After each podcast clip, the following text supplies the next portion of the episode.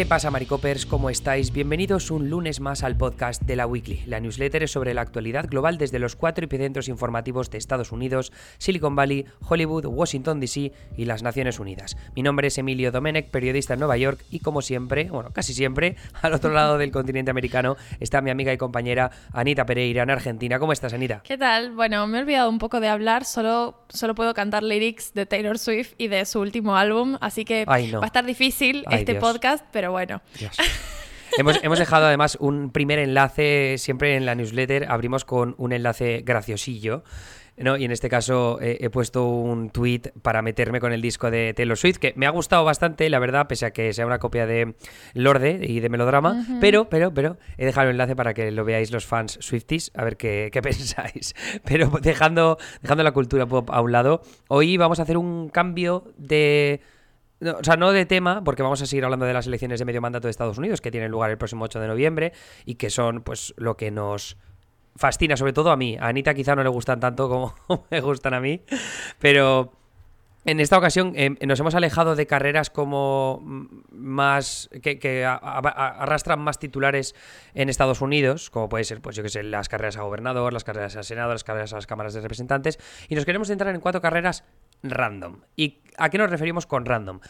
Cuando se está hablando de las elecciones midterms, normalmente se habla de quién va a conseguir la mayoría en la Cámara de Representantes, quién va a conseguir la mayoría en el Senado y luego, por supuesto, pues alguna carrera gobernador importante como la de Arizona, como la de Pensilvania y poquito más, ¿no? O sea, esos son los titulares que quizá incluso crucen el charco a, a Europa. Pero eh, como estamos especializados en política estadounidense, pues queremos ir más allá. Y queremos explicaros cómo carreras que no reciben tantos titulares, pero que pueden tener una trascendencia enorme en muchos de los estados donde se celebran, eh, pues queremos daros los detalles de qué es lo que implican, por qué están tan disputadas en esta ocasión y quiénes son los candidatos y qué nos dice eso sobre cómo está Estados Unidos en estos momentos. ¿no? Entonces, eh, como digo, hemos preparado cuatro carreras que vamos a analizar. Vamos a irnos a Arizona, nos vamos a ir a Michigan, nos vamos a ir a Carolina del Norte y nos vamos a ir a. ¿Cuál era el último? Eh, Minnesota. Minnesota. Esos son los cuatro estados. Eh, hay jueces, fiscales generales y luego miembros o legisladores de las legislaturas estatales. Entonces, Anita, tú vas a hablarnos primero de mm, jueces, porque en Michigan, el Tribunal Supremo de Michigan eh, está pues ahí a puntito a puntito de tener una mayoría republicana si todo termina yendo del lado de los conservadores, ¿no?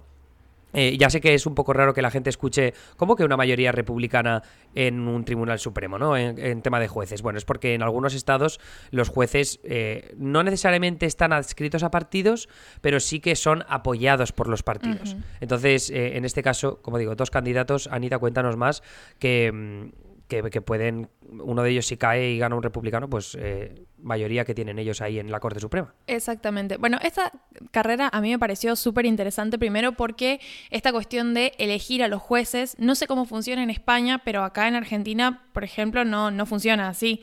No hay como una elección directa de los jueces y de las personas que integran, por ejemplo, el, tribunal más alto, ¿no? En, lo que serían los estados. Entonces, eh, me pareció muy curioso porque, claro, es otro poder, porque el poder judicial, como funciona con un esquema aparte, del Poder Ejecutivo y el Legislativo, que es al que siempre le prestamos atención en las elecciones estatales, como bueno, las trifectas, si la legislatura, eh, si el, mismo partido tiene la legislatura y el gobernador, si no, si, bueno, como todo eso lo hemos analizado varias veces, pero por ahí siento que como, como al menos a mí me ha pasado que, he dejado como de lado toda esa, esa cuestión relacionada con las Cortes Supremas estatales y que son súper importantes porque, por ejemplo, un estado como Michigan, Michigan sabemos que fue uno de los estados bisagra durante las elecciones presidenciales de 2020 y muy posiblemente lo sea en las próximas elecciones presidenciales para las que faltan dos años, o sea, ni tanto. Em, y bueno, las Cortes Supremas juegan un papel muy importante en lo que es, eh, bueno, la, la, certificación de votos, ¿no? Y más que la certificación de votos en sí, porque de hecho hay un organismo puntual que es la Junta Estatal de Electores, que tiene que ver con todas las cuestiones relacionadas, afectadas a las elecciones, pero es quien tiene la última palabra en, estas, en, cuando haya disputas en este sentido, ¿no? Entonces, en este órgano, en la Junta Estatal de Electores, los republicanos han estado desde 2020 teniendo distintas iniciativas, primero en su momento para no certificar los resultados, porque Sabemos que hubo un movimiento republicano pro-Trump, ¿no? De, de, intentar eh, no certificar o, frenar o demorar esa certificación de resultados justamente para impedir que Trump consolidara su derrota. Pero al margen de eso, es como que tienen un historial de tratar de usar este órgano, esta Junta Estatal de Electores, para tomar otro tipo de decisiones. Por ejemplo, habían un par de iniciativas que también van a entrar en la boleta del 8 de noviembre en Michigan, que tienen que ver con enmiendas constitucionales que bueno, son referéndums, ¿no? La gente al mismo tiempo que va a votar legisladores y demás, vota si le parece bien que haya una enmienda constitucional que, por ejemplo, amplíe los derechos al voto los derechos eh, de acceso al aborto. Entonces, estos republicanos lo que intentaron fue que esa boleta no llegara, digamos, que el 8 de noviembre las personas no pudieran votar o pronunciarse sobre esos asuntos. Y un poco es excederse de las competencias de la Junta Estatal de Electores, porque evidentemente no, no, digamos, no pueden influir en cualquier tipo de, elección que haya, y es lo que les marcan algunos críticos y demás. Y lo que los ha detenido, digamos, es la mayoría demócrata que actualmente tiene el Tribunal Supremo de Michigan.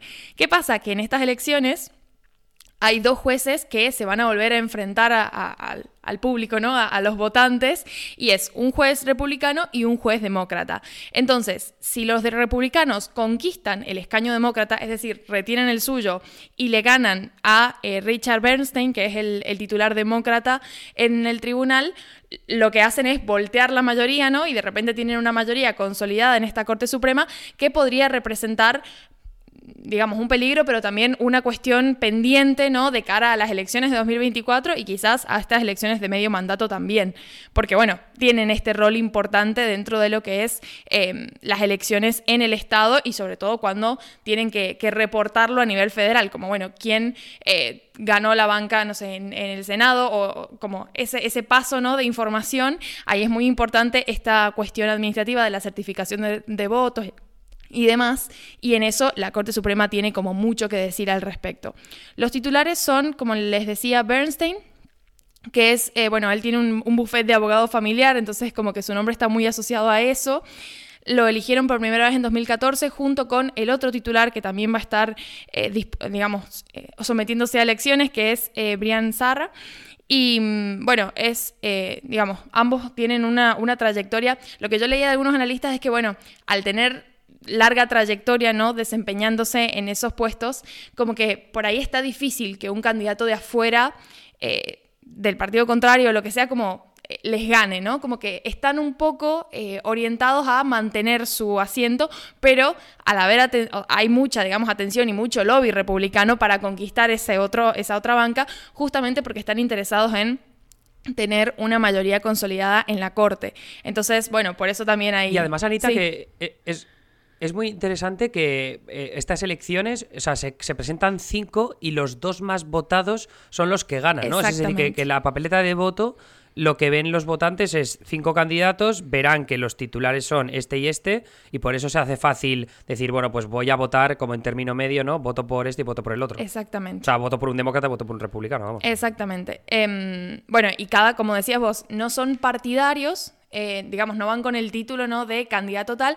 pero sí que las convenciones partidarias como que nominan o apoyan a los candidatos. Entonces, desde la convención republicana hay dos eh, nominados, que bueno, uno es el titular y el otro es eh, Paul Hodgson eh, desde la Convención Demócrata lo mismo, están apoyando al titular y están como proponiendo un reemplazo ¿no? para el candidato republicano, que por eso es la, presentación del otro candidato. Y después está la Convención Libertaria, que al parecer como es bastante, mm, tiene cierto peso en Michigan, ¿no? que también ha propuesto un candidato. Entonces, quién sabe, quizás y eh, digamos, los dos más votados terminan siendo un republicano y la propuesta libertaria, o como decimos, digamos, no es, eh, o sea, no, vemos esta competencia uno a uno, ¿no? Como este candidato se enfrenta a este otro candidato, sino que es como un poco más abierto.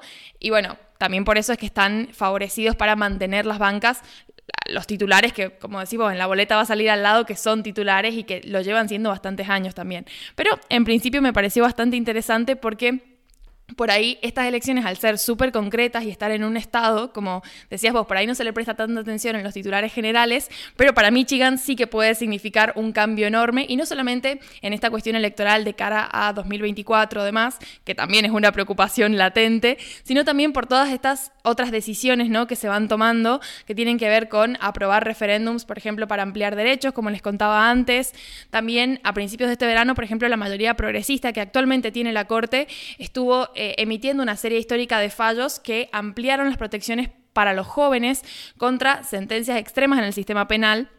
Es decir, se busca que a los niños, digamos, se los trate como niños, más allá de que eh, hayan cometido determinados crímenes y que no se aplique el mismo tipo de pena, o, la, o sea, como una legislación específica que está bastante interesante quizás, pero bueno, sabemos que hay cuestiones que caen en la línea partidaria y que eh, si lo proponen los demócratas, los republicanos dicen no y viceversa también.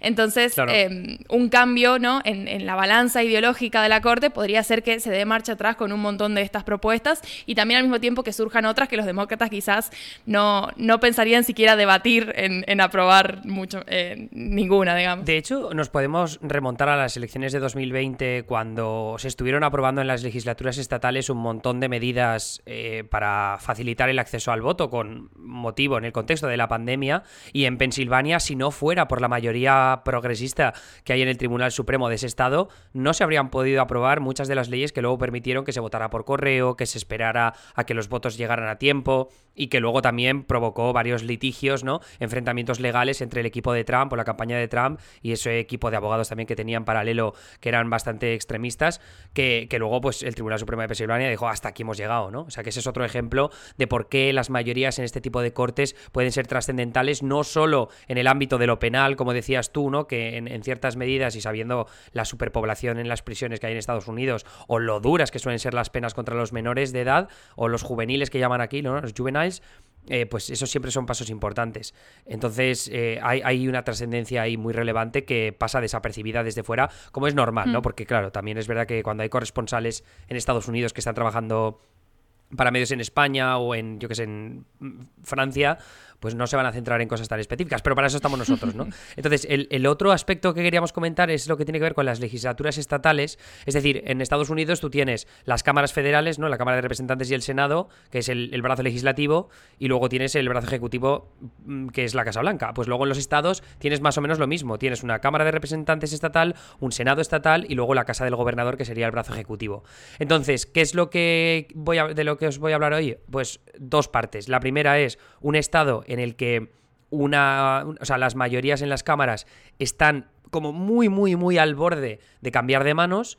Y luego también un, otros estados en los que, bueno, en este caso otro estado que tengo como ejemplo, en el que los republicanos podrían conseguir lo que se conoce como supermayoría. Entonces, voy a empezar por Arizona, porque Arizona es un estado que fue muy controvertido en el año 2020, porque los republicanos eh, a nivel estatal intentaron revertir los resultados de las elecciones, pidieron a Washington, D.C. que reconociera como una lista alternativa de electores, que esto es un poco difícil de explicar, pero básicamente es rechazar la victoria de Biden y aceptar que, aceptar que ha ganado Trump en realidad y que, por tanto, los votos electorales del estado de Arizona deberían ir a favor de Trump en vez de a Biden, que es el justo ganador de estas elecciones. Entonces, es una liada, es mm, eminentemente antidemocrático y lo que ocurre es que ahora em, eh, Arizona está en juego totalmente. O sea, tanto los demócratas podrían ganar eh, todas las oficinas, tanto estatales como las mayorías en las legislaturas estatales, las cámaras legislativas estatales, perdón, como luego em, los republicanos podrían hacer lo mismo. Los, republicanos ahora tienen todo el poder, en, básicamente casi todo el poder en el, estado de Arizona. O sea, tienen la gubernatura, tienen las mayorías en las cámaras, tienen también algunas oficinas ejecutivas importantes. Entonces, en este caso, os hablamos hace un par de semanas de la carrera de Carrie Lake, ¿no? que es la candidata republicana gobernadora, que es una tía que niega, rechaza los resultados de las elecciones en 2020, habla siempre de fraude electoral nunca demostrado, ¿no? Eh, está siempre lanzando mentiras y es absurdo la cantidad de mentiras que sueltan cada una de sus entrevistas. Entonces, en, el caso de la legislatura estatal de Arizona, también hay muchos políticos republicanos, en este caso legisladores que están en el cargo, que intentaron revertir los resultados en 2020, que también negan el resultado de aquellas elecciones, que también propagan ese tipo de, mentiras. Entonces, ¿qué pasa? Que si los republicanos logran volver a ganar la gobernatura, ganan la Secretaría de Estado, ganan eh, la Cámara de Representantes Estatal. Bueno, pues hay una opción de que solo una carrera al Senado decida que se, que se produzca un empate en el Senado estatal y que por tanto eso impida que los republicanos hagan lo que les dé la real gana en el estado de Arizona, lo cual podría poner en peligro pues, eh, lo que ocurra ahí en las elecciones presidenciales de 2024. Y ese Senado en concreto es un Senado en el condado de Maricopa. ¡Let's go! ¡Maricopa, let's go! que en este caso es en la ciudad de Phoenix al norte, es un distrito, el distrito 4 del Senado estatal, que enfrenta a dos candidatas, eh, en este caso son dos senadoras estatales republicanas, hay republicanas, perdón, de Arizona, lo que ocurre es que sus distritos se han juntado en uno solo y tienen que disputarse el puesto. Una es Christine Mars, la otra es Nancy Barto, Barto es la, republicana y es una de esas que abogó por revertir los resultados de las elecciones, eh, también ha, ha sido una de las principales impulsoras de la ley eh, contra el aborto, que pone el límite en 15 semanas en el estado de Arizona, que es un estado bastante proabortista. Entonces la carrera más o menos ha estado centrada en eso, ¿no? O sea, en el asunto de del aborto, también de la democracia estadounidense, protegerla y demás historias. Así que ah, por ahí se va a decidir la cosa. Hay bastante dinero puesta en esta carrera. Los anuncios son bastante tremendos porque, eh, por supuesto, el aborto tiene un protagonismo eh, bastante grande, pero luego también señalar a la candidata demócrata como una extremista. Además, ella fue, la candidata demócrata fue profesora, de hecho, profesora del año en el año 2016 en todo el estado de Arizona. Así que es muy fácil como vincularla con los sindicatos de profesores, que son muy polémicos en Estados Unidos, sobre todo con después de la pandemia. No sé si recuerdas, Anita, que después de la pandemia, bueno, o, durante la pandemia, los sindicatos de profesores fueron atacados constantemente porque ellos eran los, los que abogaban por cerrar las escuelas y eso cabreó mucho a los padres y de alguna manera ayudó a que candidatos republicanos como Glenn Youngkin en Virginia consiguieran ganar la gubernatura. Sí, sí, tal cual. Mira, tengo una pregunta.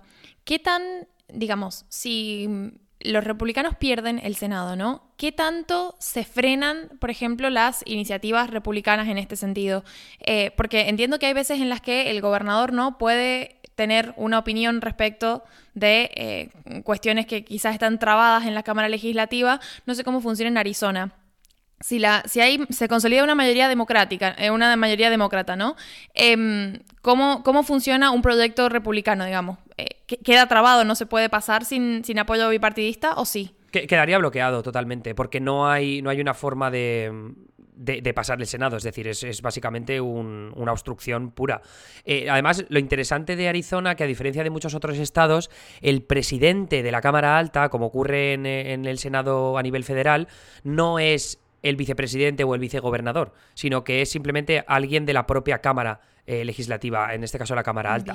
¿Eso qué significa? Que no se pueden deshacer los empates con el voto del presidente de la Cámara. Si hay un empate en el Senado a nivel federal, eh, quien deshace los empates en estos momentos, porque son 50 senadores demócratas contra 50 republicanos, lo hemos comentado muchas veces que es Kamala Harris, la vicepresidenta del país. Pero como en Arizona no hay eh, vicegobernador, pues no se puede deshacer los empates y por tanto un empate que podría producirse porque gane Christine Mars, eso lo que provocaría sería pues una obstrucción de cualquier proyecto legislativo republicano que se pase un poco de la norma. Evidentemente siempre va a haber eh, senadores estatales demócratas que, puedan estar en el centro y sí que estén de acuerdo con pasar ciertos tipos de proyectos legislativos más moderados. Pero lo más extremista, que aquí es lo importante, ¿no? Teniendo en cuenta el contexto de Arizona, ahí es donde, donde un, en este caso una mayoría no, pero un empate demócrata sería tan importante. Pienso, ya relacionándolo con la próxima carrera, ¿no? Pero como el hecho del debate por el aborto está jugando un rol muy importante para los demócratas en estas elecciones.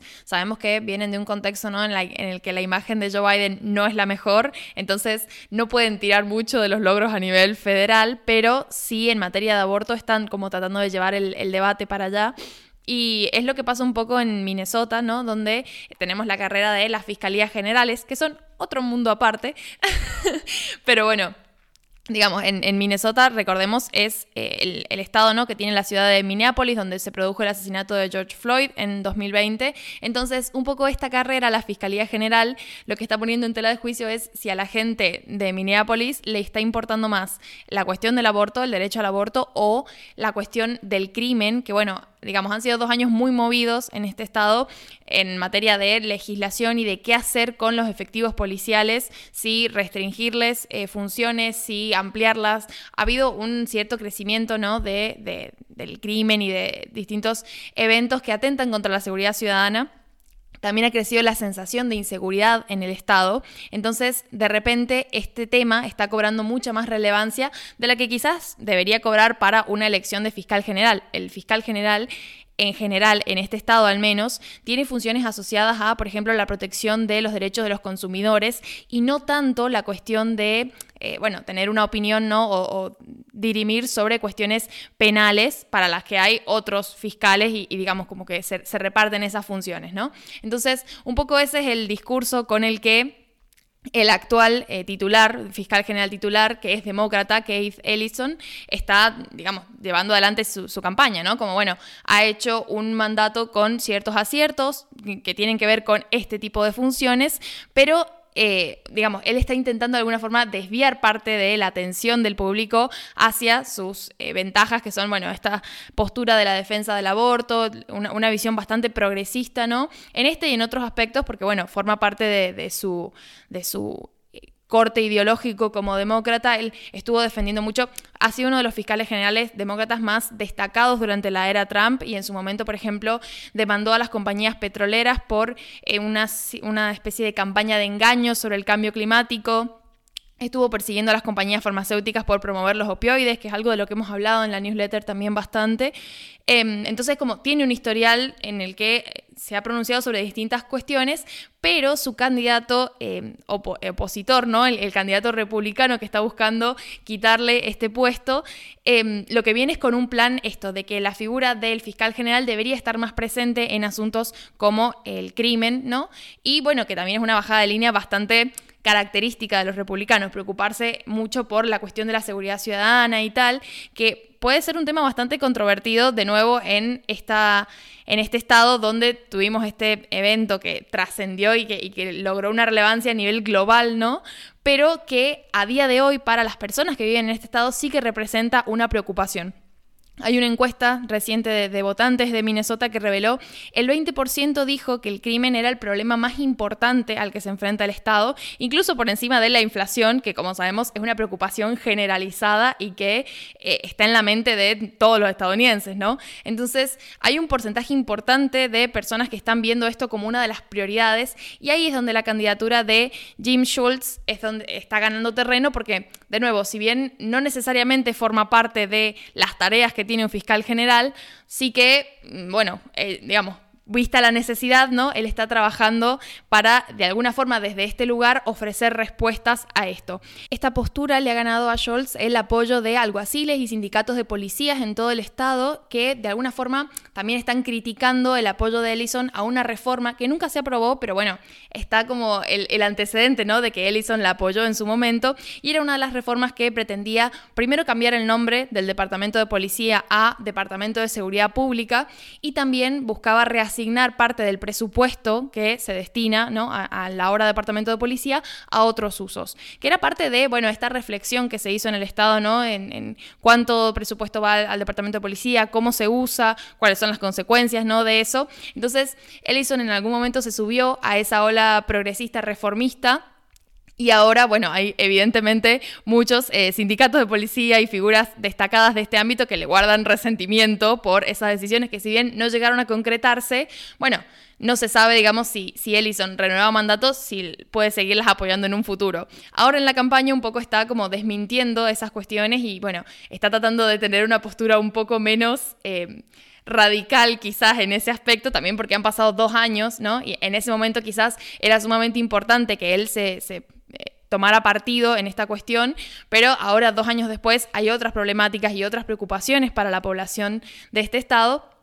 Pero bueno, como que en principio la carrera está bastante disputada, ¿no? Y es algo que no pasase bastante en, este estado. Los, demócratas, digamos, tienen el, control de la Fiscalía General, hace un, llevan un cierto tiempo con, con, ese control, entonces de repente que sea una carrera muy ajustada, claro, enciende todas las alarmas, ¿no? Mi pregunta sobre todo este tema es que o sea, ¿cuánto hay de los republicanos ocultando que la oficina del fiscal general tampoco tiene tanta relevancia con el crimen como puede ser, como yo que sé, por ejemplo, hemos hablado del el distrito de San Francisco, ¿no? Que no te acuerdas en su momento que hicimos aquel eh, reportaje sobre lo que estaban intentando hacer los republicanos y los conservadores cargándose la, figura de, de, ¿cómo se llama? Buda... Buda Jadín, ay, no me acuerdo cómo se llama el nombre del fiscal general de, San Francisco, pero que, joder, tenían una. el, fiscal general de ese distrito en San Francisco o en muchas otras partes de Estados Unidos tiene una relevancia mayúscula a la hora de decidir cómo se, se persiguen distintos crímenes, ¿no? Por ejemplo, los robos, ¿no? Los hurtos o el hecho de consumir droga en la calle, ¿no? Ese tipo de cosas que eh, hay pues fiscales progresistas que deciden no perseguirlo con tanto con tanta fuerza o tanta potencia, pues porque creen que es contraproducente para la seguridad o para el, futuro de convivencia de una sociedad, ¿no? Porque al final estás metiendo mucha gente en prisión, estás metiendo muchas multas y eso es eh, termina siendo negativo. Pero en este caso, ¿de verdad tiene tanta relevancia el fiscal general de Minnesota? Porque lo que me dejas caer es que no. Claro, lo que pasa es que hay como como cierta tradición, ¿no? Del tipo de funciones que desempeñan. Lo que está proponiendo Scholz es como de alguna forma cambiar esa tradición y ampliar un poco más eh, los roles y, las cosas que puede resolver el fiscal general. En teoría no es que no le competa, sino que hay, una cierta tradición de delegar esos casos a fiscales locales, federales y demás, y como, bueno, que, la figura de fiscal general se centre en otras cuestiones como la protección de los consumidores. Pero bueno, también es una jugada, digamos, eh, hay, una frase que dijo eh, Scholz en una entrevista, dijo algo así como, no está escrito en piedra, en, ningún en ninguna parte dice que el fiscal general no se puede encargar de estas cosas. Entonces, por ahí es un recurso bastante interesante y bastante inteligente de su parte, porque si, ese es, si esa es una necesidad en el Estado, eh, lo está planteando como, bueno, se puede ignorar, sí, pero yo, mi propuesta es hacerme cargo de eso, ¿no? que, bueno, habría que ver cómo funciona en la práctica, porque también es cierto que, eh, como dice el dicho, el que mucho abarca, poco aprieta, entonces si vas a ampliar tu hmm. repertorio de funciones, quizás terminas dejando de lado otras cuestiones que para la administración anterior formaban parte de, la agenda ¿no? principal y que por ampliar funciones te va a tener que quedar fuera porque no te vas a poder hacer cargo de todo. Pero bueno, en principio, dada la, preocupación, la gran preocupación que hay en el Estado por esta cuestión de la seguridad ciudadana, es eh, una cuestión a tener en cuenta, digamos. Y ya por último queremos terminar con Carolina del Norte. Contaba yo antes que estaba por un lado el aspecto de que los republicanos y los demócratas pudieran ganar una mayoría en la legislatura estatal, ¿no? Pero luego está el asunto de las supermayorías. En los estados de Wisconsin y Carolina del Norte, los republicanos están al borde de conseguir supermayorías. ¿Por qué son importantes esto? Esto es cuando tienes como una mayoría de más, normalmente de más del 60% de los escaños de las, de las cámaras, ¿no? Eh, eh, esto lo que te permite es que si hay un gobernador que es demócrata, puedes cargarte el veto que haga. Yo hablaba también antes en Arizona de que en el Senado, si se produce un empate, pues los demócratas en este caso pueden hacer obstruccionismo y bloquear todos los proyectos legislativos que se vayan un poco a los extremos. Eh, ¿Cuál es, em, ¿Qué es lo que pasaría en un estado como Carolina del Norte, que es el que me quiero, en el que me quiero centrar? Pues el gobernador Roy Cooper, que es demócrata, ganó las elecciones en 2020, su reelección en este caso. Entonces, este año, en 2022, no se presenta a nada, va a seguir siendo gobernador hasta el año 2024. Por tanto, todos aquellos proyectos de ley que aprueben las cámaras legislativas estatales, que están ahora controladas por republicanos, pues el gobernador Roy Cooper las puede bloquear. Y es que hasta ahora, desde el año 2017 que fue investido gobernador, ha bloqueado hasta 75 proyectos de ley aprobados por los republicanos. Entonces, ahora eh, simplemente con unas pocas victorias, eh, me parece que son, ah, sí, lo tengo aquí, dos escaños senatoriales en el Senado Estatal y tres escaños en la Cámara Baja, eso sería suficiente para los republicanos para conseguir esas supermayorías en la legislatura estatal de Carolina del Norte. ¿Y por qué es tan importante? Pues porque ahí los republicanos podrían pasar un proyecto de ley para limitar el aborto a menos de seis semanas, ¿no? que a partir de la sexta semana esté prohibido, lo cual dificultaría que millones y millones de mujeres en los estados sureños de Estados Unidos, donde ya se ha prohibido el aborto o está en proceso de prohibirse, porque por ejemplo en Carolina del Sur, que es un estado más conservador que su vecino del norte, eh, hay un bloqueo legal en estos momentos están en los juzgados decidiendo si se aprueba o no una ley del aborto más restrictiva, pero lo que ocurre es que todos los estados que hay alrededor de Carolina del Norte ahora mismo acudían a ese estado para poder abortar todas aquellas mujeres que lo quisieran hacer entre la semana 6 y la semana 15, ¿no? Si te quieres ir más de la semana 15 ya te tienes que ir a estados más al norte donde está legislado para que, para que sea posible, ¿no?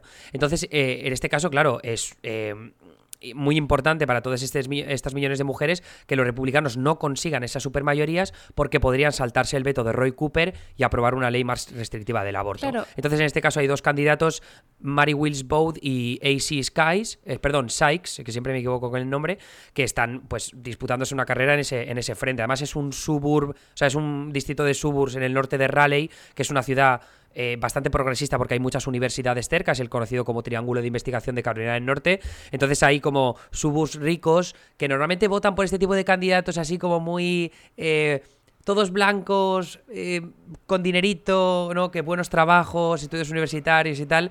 Es muy de gente de barrio rica. Eh, pero claro, la, la, candidata demócrata se ha centrado muchísimo en el aborto y el, lo que respecta al candidato republicano se ha centrado más en temas de economía, además tiene un pasado muy bestia en eh, trabajando en empresas, también empresas bastante tochas, es multimillonario. Entonces un poco es esa rivalidad que la podemos ver también en carreras al Congreso a nivel federal, pero que en este caso podría ser determinante a muchos otros niveles por, por el tema del aborto que comento. Sí, aparte un, un apunte, digamos que, que siempre la, la operación matemática, ¿no? Me, me, termina maravillando porque, claro, dicen restringir el aborto hasta la semana 6 y no parece tan grave hasta que uno piensa que semana 6 es básicamente un mes y medio y la mayoría de mujeres que no están buscando quedarse embarazadas se enteran a partir del segundo mes. Entonces, ese tipo de legislación y prohibir claro. el aborto es básicamente lo mismo, digamos. Eh, y, y, creo que sí. como hay, hay, hay una cuestión muy importante en cómo se comunican las cosas, ¿no? Parece que estuvieran... Me, pare, me, parece que has hecho, has hecho un, un, buen, un buen apunte, porque además es que, claro, yo lo, yo lo he comentado tantas veces, lo hemos comentado tú y yo aquí en este podcast tantas veces, sí. lo de la, las leyes latido de corazón, ¿no? Que son estas, las del... Que en realidad, recuerdo leer que no es un latido de corazón, ¿no? No es un corazón per no. se, pero que, que sí, que es que muchas mujeres ni se dan cuenta eh, que a la sexta semana están embarazadas. Es que luego aparte le, sumas lo de las, las, no excepciones por incesto o por violación y es que se, se, agrava más todavía la situación. Por eso, en este caso, Carolina del Norte se establece tal y como Kansas, ¿no? Que en eh, este, este pasado verano permitieron que se pudiera eh, que se pudiera descartar, ¿no? Que la, hay una protección a nivel constitucional estatal en Kansas que permite el acceso al aborto y eso también genera que muchos millones de mujeres que viven en estados de alrededor donde está prohibido el aborto puedan ir a Kansas a abortar. Entonces, aquí Carolina del Norte se establece también como un oasis, entre comillas, entre todo este, toda esta amalgama de estados más restrictivos. Bueno, ¿Nos queda algo más? Creo que no. Y creo que ya nos hemos como, no, como ese... excedido bastante. Hemos sí, charlado nos hemos mucho. Nos hemos pasado... sí, sí, efectivamente. Así que vamos a dejarlo ahí. Eh, lo que sí que os diré a los que estáis escuchándonos es que os paséis por la newsletter. Hay un enlace a una encuesta. Simplemente es que queremos conoceros mejor porque si tenemos detalles de los demográficos, ¿no? Que siempre hablamos mucho de demográficos cuando hablamos de distritos y de estados. En este caso nos viene muy bien para seguir creciendo, ¿no? Porque de esa manera pues podemos decir, mira, pues no lee esta audiencia, ¿no? Entonces, eh, la audiencia es completamente, o sea, la audiencia, digo, la encuesta es completamente anónima, la contestáis, no tenéis que poner vuestro email, de hecho está puesto para que no se quede la IP tampoco, así que no sabemos de dónde estáis contestando, nada. Eh, entonces, eh, si queréis participar en esta encuesta y encima ganar una taza de, de la Weekly, que la tenéis fotografiada con mi cara asquerosa en la newsletter, solo tenéis que, una vez terminéis la encuesta, os saldrá una página como muy random de Survey Monkey, a veces ni siquiera os pone que has terminado la encuesta, pero yo sé qué página es la que os saldrá al final. Hacedle una captura, ya sea desde el móvil o desde el ordenador, y me la enviáis por email directamente contestando a este email. Y así entraréis en el sorteo y a finales de esta semana, el viernes, anunciaremos quién ha ganado, las tres personas que han ganado esa taza, eh, con un sorteo evidentemente aleatorio también. Y, y, nada, eso es todo. Pero si podéis contestar la, la, encuesta, os lo agradeceremos muchísimo porque es muy importante para nosotros.